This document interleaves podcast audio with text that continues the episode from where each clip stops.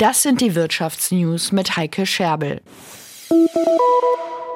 Was haben wirklich fast alle, immerhin 88 Prozent der Deutschen und bei den unter 50-Jährigen so gut wie jeder? Na klar, ein Mobiltelefon, ein Handy. Deshalb wird mit Spannung wieder der Mobile World Congress erwartet. Er startet heute in Barcelona. Bis Donnerstag geht es dort um neue Handys und andere Endgeräte, um technische Entwicklungen und gesellschaftliche Auswirkungen.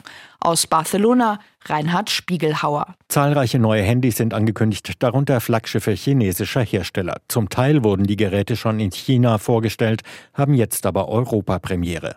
Immer mehr Handys können extrem schnell nachgeladen werden, einige Modelle innerhalb von nur zehn Minuten. Ungewöhnlich ein neues Nokia-Handy, das besonders auf gute Reparierbarkeit ausgelegt ist.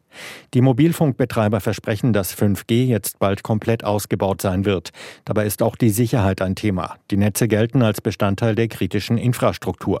Eine ganze Reihe westlicher Staaten, darunter auch Deutschland, wollen deshalb in kritischen Bereichen ohne Hardware chinesischer Hersteller auskommen.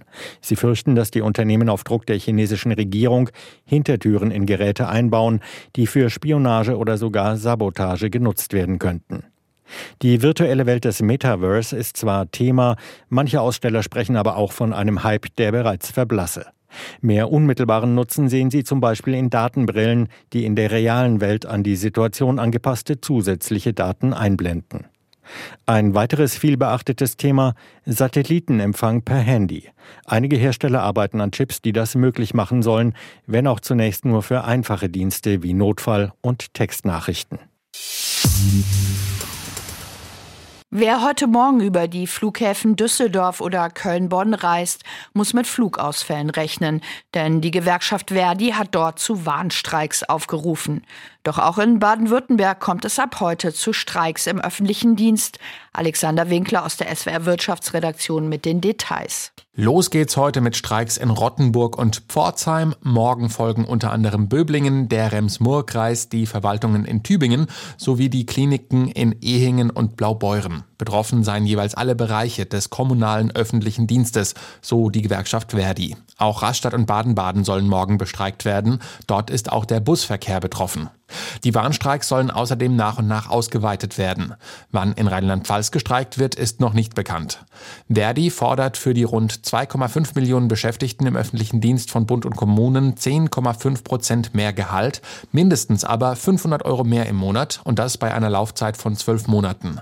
Ein erstes Angebot der Arbeitgeber hat die Gewerkschaft abgelehnt. Bund und Kommunen hatten 5% mehr Geld in zwei Schritten und eine Einmalzahlung angeboten.